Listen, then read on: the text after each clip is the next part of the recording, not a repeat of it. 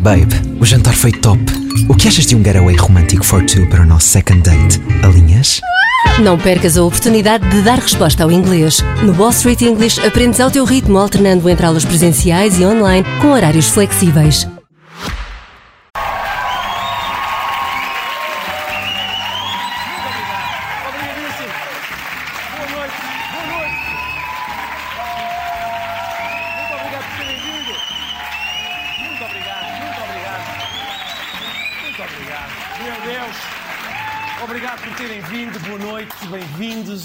Eu, queria pedir-vos só um minuto, porque eu hoje, para falar do que quero falar, preciso de um adereço. Que é este. Deixe- Deixem-me só. Eu não sou muito experiente nisto, mas eu acho que é assim que se faz. Então, estou pronto, estou pronto para começar. Estou pronto para começar. O que se passa é o seguinte. Ó vizinhas, então diz que o Marcelo. Então diz que o Marcelo e o Costa parece que estão pegados. Parece que diz, que diz que já não se falam por causa do pacote da habitação. Disse, disse uma vizinha do segundo direito. Diz que viu nas revistas, vinha na caras. Eu também vi por acaso, apareceu, era na capa e tudo. Aparecia na capa, dizia assim: olha, casamento em risco. Marcelo apanhada em público a enxovalhar uma lei do Costa. Incrível, eu fiquei. Um romance tão bom que já durava há tanto tempo e agora acontece isto. E parece. O pior não é isso, é que parece que foi filmado e tudo, ele mesmo a, a dizer mal. que é inoperacional. Quer dizer, tal como está concebido, logo à partida, é inoperacional. Quer no detectar, quer no ponto de partida, quer no ponto de chegada. Portanto, eh, eh, como é evidente, há uma coisa que nós aprendíamos na feitura das leis, chamadas leis cartazes. Leis cartazes são aquelas leis que aparecem a proclamar determinados princípios ah, p- programáticos, ah, mais panfletários. Mas a ideia não é propriamente que passem à prática, não. É, é que fiquem leis cartazes. É evidente que uma lei cartaz tem uma vantagem no curtíssimo prazo e um inconveniente enorme no médio e longo prazo. No curtíssimo prazo, é um, é um polo de fixação por aquilo que promete. No virar da esquina, convertida em inexecuível, significa ter levantado expectativas que se frustram instantaneamente. Era preferível não ter levantado as expectativas. O preço é tão grande que depois, ao virar da esquina, disse: olha, pensando bem, sendo um problema real que existe e sendo uma aparente solução que não é execuível, era melhor não ter falado nisso. Exatamente. Portanto, meus amigos, a opinião do Presidente sobre o pacote de medidas para a habitação do Costa é. É pá, meus amigos, isto é é inoperacional. Não funciona. Eu, para fazer isto, mais valia estar quieto. Não é? É uma coisa que levanta expectativas, mas depois não concretiza nada. Portanto, isto é o quê, meus amigos? Isto é, é striptease legislativo. É o que isto é. Não é? Isto é o equivalente, meus amigos, ao Costa a fazer um twerk, não é? Portanto, ele está ali. Não é? Está a fazer twerk. Não é isto? Está ali. Twerkzinho. Não é? É um twerk. Eu tentei fazer um twerk dentro do plano, eu percebi, Manel, que não quiseste. Quiseste poupar os espectadores a isto, não vai? Mas é isto, é o equivalente a twerk ali, a provocar, a fingir que vai, deixa-me jogar mais um bloco. Não é? Provocar, a fingir que vai haver medidas, é o que o Costa está a fazer para a habitação. No fim, acaba a música, o Costa vai ter com as amigas. Não é? Não há casas para ninguém, mas ficam muitas tendas armadas e assim não. Não é? Entretanto, já agora, desculpem lá, outra vez. Tenho, desculpa. Entretanto. Entretanto, o que é que acontece? Parece que o Costa soube, não é? O Costa soube porque isto sabe-se tudo. Hoje sabe-se tudo. E ficou sentido, pronto, porque estas coisas discutem-se em casa. Para mim, eu acho que não se vai para a televisão, não é? Não se vai para a televisão. E o Costa, o que é que fez? Depois acaba também por estar mal. Está mal, porque perdeu, perdeu a cabeça. E foi longe demais, reparem. O resto é conversa, desculpe lá, fiada, para entreter em prime time as televisões, mas que não tem a ver com resultados. E eu, sabe que a razão pela Não, qual... de concluir. Vou já terminar, Sr. Presidente. A razão pela qual eu prefiro funções executivas a outro tipo de funções políticas é que nas outras funções fala-se, fala-se, fala-se, mas no executivo ou se faz ou não se faz e a medida do que se faz está nos resultados. Estão a ver onde é que ele quer chegar, não é? Portanto, eu aqui, eu sou do Poder Executivo, não é? Há outros tipos de outras pessoas que ocupam outros cargos que fala-se, fala-se, fala-se, mas não, se fa não fazem nada. E realmente, portanto, é, realmente é um facto. O Costa não construiu casas, mas deu barraca aqui. e começa ou não começa a cheirar mesmo a discussão conjugal. Não começa? O Costa está a dizer, tu só falas, já viste? Que tu só falas, eu é, eu é que tenho que ir às reuniões de professores. Eu é que ando a regatear preços com o homem do supermercado. Eu, eu é que despedi a empregada da TAP. É tu, é tudo às minhas costas e tu a dar à língua na CMTV. Marcelo, estou farto disto. E eu, depois há outra coisa, há outra coisa, que mata qualquer relação, como todos sabemos, mata, que é quando alguém chega e diz tu já não estás como antigamente. O que aconteceu desde 21 é que ficou interrompida uma legislatura, o que eu não esperava, sinceramente, naquela ocasião. Houve um longo período eleitoral, longo demais. Nasceu uma maioria requentada. As maiorias que não nascem de novo, nascem com um governo com seis anos. É um pouco como a segunda maioria do professor Cavaco Silva. É uma maioria cansada. Oh, querida, estás requentada, não é? Estás cansada? Quantidade de vezes que eu te digo e se hoje à noite fôssemos reformar o Sistema Nacional de Saúde? E tu, ai não, dei-me a cabeça, talvez na próxima legislatura. E portanto assim não dá. Só um minuto.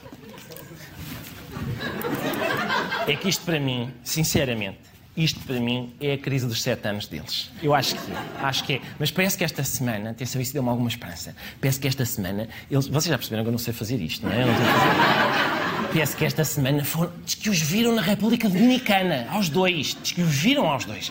E eu acho bem, eles precisavam, precisavam estar um tempo só os dois, em que não tivessem que estar a tomar conta do povo português, não é? Porque o povo português também está sempre ali. Ó Costa, tenho fome. Uh, ó Costa, ó Costa, dá-me dinheiro para a renda. É, pronto, o povo é chato, não é? E, portanto, eles foram para as Caraíbas, e bem, e veio nas revistas também. Também veio, está cá está, reconciliação à vista, reconciliação à vista, e estão os dois, porque eu gostei da fotografia da capa, os dois na praia, ali vestidos com uma camisa branquinha igual, que, que lhes deram lá na cimeira. Deram-lhes isto lá na cimeira e fizeram um bocadinho de terapia e tudo. Que o Marcelo até já estava mais compreensivo. Disse recentemente que um, a maioria estava cansada. Pergunto-lhe, em primeiro lugar, se sente ao seu lado um Primeiro-Ministro cansado. Ora, bom, eu respondo rapidamente, não é difícil. O seu Primeiro-Ministro tem uma energia que está à prova, como vê, portanto, eh, pessoalmente, não dá nenhum sinal de estar cansado. O que eu disse, o que eu disse, eu estava a enumerar as razões pelas quais foi um ano muito complicado não é exatamente o mesmo que ser eleito uma maioria, que fresca no sentido acabada de eleger, não vai enfrentar determinados problemas, aqui é o problema da guerra e dos efeitos da guerra, sem ter enfrentado antes não sei quantos problemas com o custo, o, cansaço no sentido do desgaste inevitável que isso tem, mas que tem no governo e tem no presidente. Estão a ver? Viram, viram? Sabem o que é isto, não é? Isto foi aquele momento clássico em que o Costa diz: Diz agora, diz agora aqui à minha frente o que andaste a dizer, diz que eu estou cansada, que eu estou requentada, diz aos senhores agora. E o Marcelo: Não, Gazera, não, não tens tanta energia, estás sempre. Não, eu disse que não estavas fresca no sentido. Já não estás acabada de eleger, era isso, mas continuas. Estás forte, estás vigorosa, estás toda. Cansados estamos todos, eu próprio não estou fresco, querida, não estou. Sabes como é que é? Estava com os amigos e o primeiro começa a dizer mal do seu primeiro-ministro, depois eu começo a dizer mal do meu. É... Estamos só a desabafar. Só um minuto. Só que o que, o que me incomoda é o quê? É que estes dois, eles têm uma história tão bonita juntos, não é? Que era uma pena agora ir cada um para o seu lado. Ao fim destes anos todos, acho que era uma pena. Exatamente como sempre estiveram. Nós somos muito previsíveis, eu conheço desde os 19 anos de idade, ele não muda, eu não mudo. Até ao fim desta, deste percurso comum, até 2026, nem ele vai mudar, nem eu vou mudar. Esse diálogo continua a funcionar Claro. perfeitamente? Claro, claro. Funciona muito bem. De vez em quando tem assim momentos uh, mais uh, in- intensos, outros menos intensos. Não te viram, eu até. Eu até me emociono com isto. Não é por nada, é porque eu lembro-me que houve um momento igual a este no Feitiço de Amor, tal e qual. Tal e qual. Quando a Marcineide e o Vítor também tiveram problemas. E foi igual, foi igual. Vítor, eu conheço desde os 19 anos. Nós vivemos momentos, uns intensos, outros menos intensos. E pronto, lá está, meus amigos, não há, man- não há nada mais forte que o amor. Eu... No que nos diz respeito, em circunstância alguma, qualquer tipo de divergência afetou minimamente as nossas relações pessoais. Eu tenho pelo atual Presidente da República uma, com ele uma relação muito anterior a ser eu, eu ser Primeiro-Ministro e eu ser Presidente da República, ser Presidente da República, fui aluno do seu Presidente, do, do então professor Marcelo Rebelo de Sousa, de quem tenho muito gosto. Ao longo da vida tivemos vários momentos de convívio, tivemos também alguns momentos de confronto político, quando o atual da República era líder da oposição e eu era Ministro dos Assuntos Parlamentares de um governo ao qual o então líder da oposição se opunha. Dizer, e nunca essas circunstâncias afetaram as relações pessoais. E eu diria até com eh, progressiva amizade. É por isto, é por isto. Viram esta, esta. E houve até um tempo em que nem estávamos juntos, estávamos com outras pessoas, mas eu nunca deixei de pensar em ti. E, eu- e por isso é que eu vi na revista. Aliás, não sei o que aconteceu, mas a revista saiu três ou quatro vezes esta semana. Mas eu vi na revista que, reparem, cá está Marcelo e Costa dão nova oportunidade ao amor. Dão nova oportunidade ao amor. Ah, e foi muito bonito. Foi muito bonito porque nesta cimeira estava lá outro casal. Por acaso, dois vizinhos do Costa e do Marcelo. É um casal vizinho. Ah, olha, cá estão eles. Estão a ver? Eu, o casal vizinho. Não está muito contente, mas o Costa e o Marcelo. Então, então, e foi isto. Foi uma festa, foi.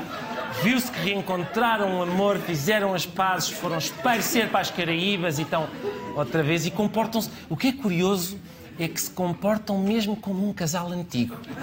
Porque a certa altura, o Costa estava a falar, não sei a contar lá uma das suas histórias, e o Marcelo está. Oh, olha, lá está ele. Eu já ouvi esta história 300 vezes. Ele está. Oh, António, valha-me Deus, a gente tem onde estar daqui a bocado, António. Mas ele não se cala, o que é que eu hei de fazer? Ele não se cala, ele não se cala. Não se cala, não sei o que é que hei de fazer. Igualzinho. Entretanto, o governo anunciou esta semana que vai baixar o IVA nos bens essenciais. Normalmente diz-se ah, as medidas do governo às vezes são tomadas em cima do joelho, mas esta, meus amigos, foi muito ponderada. Vamos ver o processo que levou à decisão ponderada de baixar o IVA. Em entrevista exclusiva à TVI, Medina afasta por completo a possibilidade da descida do IVA para 0% nos produtos essenciais e usa o mau exemplo de Espanha, onde os preços em apenas 15 dias anularam o efeito da descida do IVA. Os riscos disso acontecer aqui são reais, são iguais. IVA As zero notícias- para, para, para bens essenciais. As é uma no- possibilidade em As, Portugal? no- as notícias, as notícias que vêm de Espanha foi que a redução, do, a redução imediata que o preço teve com a redução do IVA foi rapidamente compensado pelo aumento das margens da comercialização. Portanto,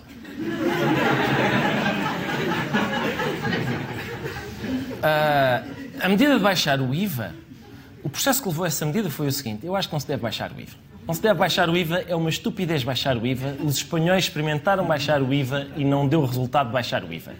Vamos pensar noutras ideias. Ora bem, e se baixássemos o IVA? Atenção, eu estou disposto. Por mim, por mim, meus amigos, funcionava tudo assim. É, tudo. Temos aqui este medicamento, que foi testado em 200 ratinhos, só morreram, é pá, todos. hã? Portanto, o senhor vai fazer o favor, vai tomar uma colher de sopa de 8 em 8 horas, tá? Atenção, agora a sério, não, agora a sério. Às vezes, às vezes, acontece uma coisa não funciona em Espanha, mas funciona cá. Tipo, por exemplo, o João Félix. Isto do IVA pode ser igual, às tantas é. Às tantas é, às tantas o IVA em Espanha baixou, só que o Simeone não o punha a jogar da maneira certa. Pode ser isso. Pode ser isso, pode ser igual. Outra coisa estrangeira que não funcionou foi a antiga presidente da TAP, que era francesa, e foi despedida por ter cometido uma ilegalidade no processo de despedimento da Alexandra Reis. Lembram-se disso, não é? Portanto, a, CEO da TAP, a Christine, foi despedida por cometer uma ilegalidade. Só que na terça-feira saíram os resultados da TAP e foram bons. Portanto, segundo o Ministro das Infraestruturas, a CEO da TAP, a Christine, que foi despedida, ainda tem direito a bónus de desempenho. Admite Galamba. Ou seja, a senhora. A senhora que. A senhora que não tem capacidade para desempenhar estas funções, epá, teve muito bem a desempenhar estas funções. Ah, e o que nós temos para lhe dizer, minha senhora, é o seguinte: excelente, péssimo, bravo, rua, muitos parabéns, parva de merda.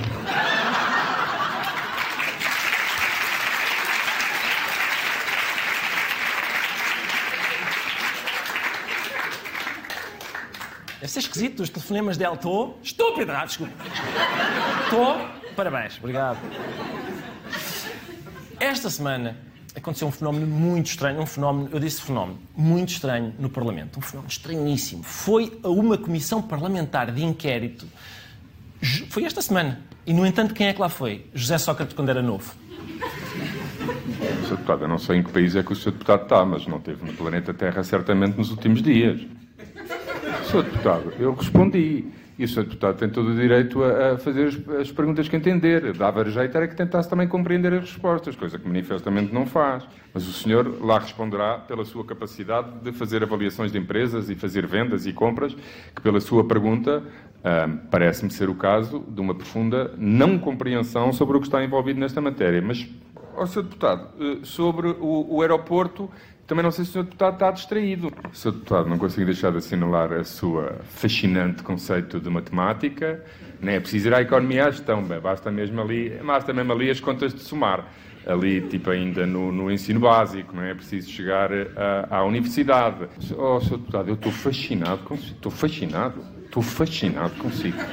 É que o senhor, o senhor deputado diz-me que eu, à beira de um abismo, dei um passo em frente. Ó, senhor deputado, você deu um flic-flac, sete mortais. O senhor deputado está mesmo convencido que 30 mais 150 é pior que um milhão. Eu estou fascinado. Eu estou a adorar, senhor deputado. E o senhor deputado não disse uma vez, disse duas, repetiu, elaborou. Ó, senhor deputado, continua assim, continua assim. Continua assim, está ótimo. Está ótimo, estou a adorar, Sr. Deputado. Queria agradecer, Obrigado, queria lhe agradecer.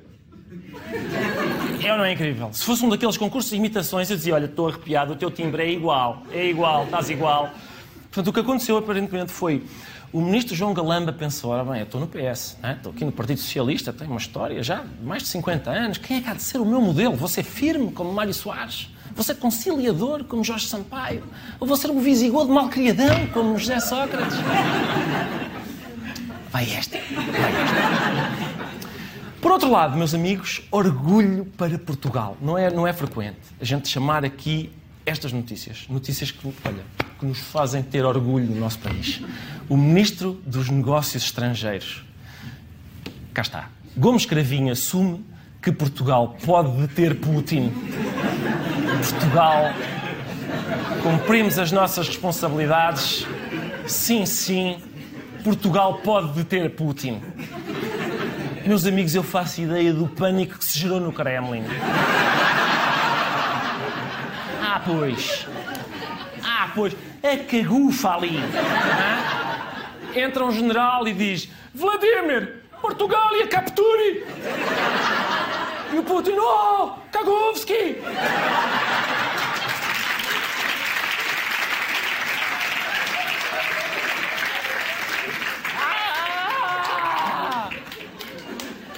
Todo borrador! Isto, agora a sério, quer dizer, isto. Vamos lá ver, isto de Portugal prender o Putin. Não será mais olhos que barriga? Vamos, vamos agora apanhar um líder político russo. Nós, nós não conseguimos apanhar um líder político a braços com a justiça que está ali na Ericeira, o que é? Está na Ericeira, está aqui ao lado, a gente não consegue. Vamos apanhar um que está em Moscovo. Acho difícil. Por falar em Moscovo, ah, e em pessoas que provavelmente gostavam de viver em Moscovo, Paulo Raimundo, secretário-geral do PCP, continua a explicar a posição. É difícil explicar, mas ele insiste. Ele continua. Prestem atenção. Pre- peço a todos, prestem atenção, porque ele continua a explicar a posição do partido sobre a guerra da Ucrânia. Nós est- estaremos sempre em todas as, as- as, eh, resoluções que visem esclarecer o que está sobre a verdade. E a verdade não é que o- Kremlin é mau ou o Kremlin é bom. A verdade é que há eh, três intervenientes na guerra, de forma muito clara: a Rússia, eh, os Estados Unidos, a NATO e a União Europeia, e que isso não pode ser nunca mais tapete. Ou seja, a guerra da Ucrânia tem três intervenientes: a Rússia, os Estados Unidos, a NATO e a União Europeia. Nenhum destes três é a Ucrânia, surpreendente. Ah, e, portanto, as pessoas às vezes acusam o PCP de não saber contar bem a história da guerra. Eles não sabem contar bem, só. Só. Na saúde, não vão acreditar nisto. Parece que há uns saúde. Não há médicos, não há enfermeiros, não há material e agora não há comida. Os relatos são de horas sem comida. Segundo uma notícia avançada pela TVI, nos últimos dias há informação de que doentes internados temporariamente nas urgências do Hospital Santa Maria só almoçaram às 5 da tarde. Há também relatos de pessoas que ficaram dois dias sem jantar. Dois dias sem jantar. Ou seja, eh, neste momento eu vou às urgências e penso, bom, nem eu.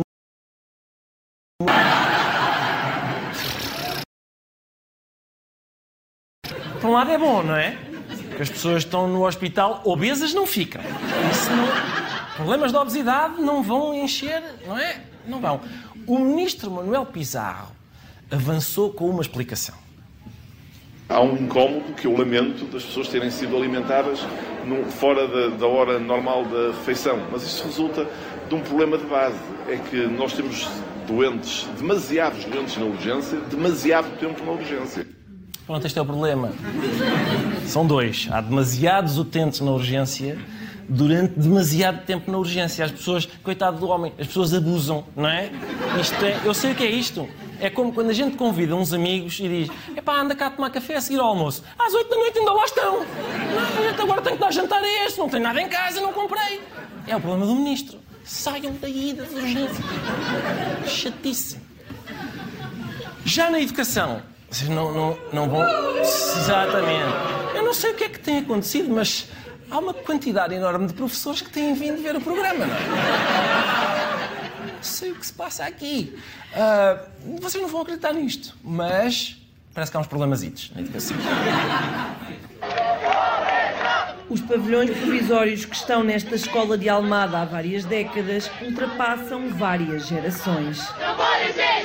Já passaram por aqui os meus três filhos na, na escola António Gedeão eh, e, portanto, a, a escola já está eh, bastante maltratada, entre aspas, derivado aos anos que tem estes pavilhões provisórios. Há mais de 30 anos que estes pavilhões estão aqui. Eu já fui aluna desta escola há 22 anos atrás, portanto eu tive cá 7 anos e nessa altura nós chamávamos aqui estes pavilhões como os galinheiros, porque chovia, já na altura chovia lá dentro. Parece que metem água e tudo. É? É muito provavelmente por isso que são pavilhões provisórios. São pavilhões agora, amanhã vão ser piscinas. Além disso, por isso é que é. Por isso é que as pessoas também estão- gostam de se queixar, não é? gostam de se queixar. Isto tem vantagens, tem vantagem. O aluno hoje chega ao pavilhão provisório e diz: Olha aqui, cábulas do meu avô debaixo da carteira. Incrível! Coitadinho do meu avô.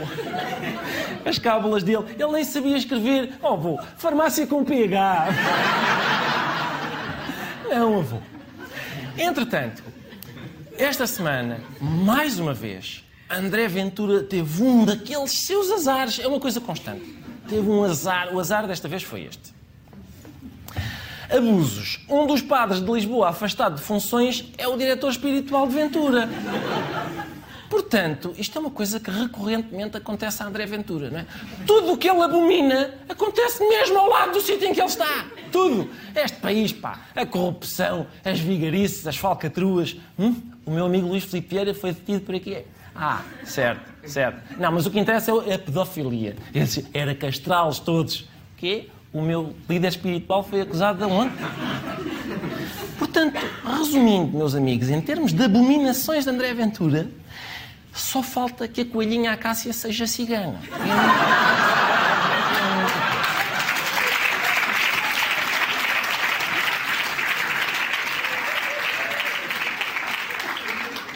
Muito obrigado por terem vindo. É tudo por hoje. Até para a semana. Obrigado. Babe, o jantar foi top. O que achas de um getaway romântico for two para o nosso second date? Alinhas? Não percas a oportunidade de dar resposta ao inglês. No Wall Street English aprendes ao teu ritmo, alternando entre aulas presenciais e online com horários flexíveis.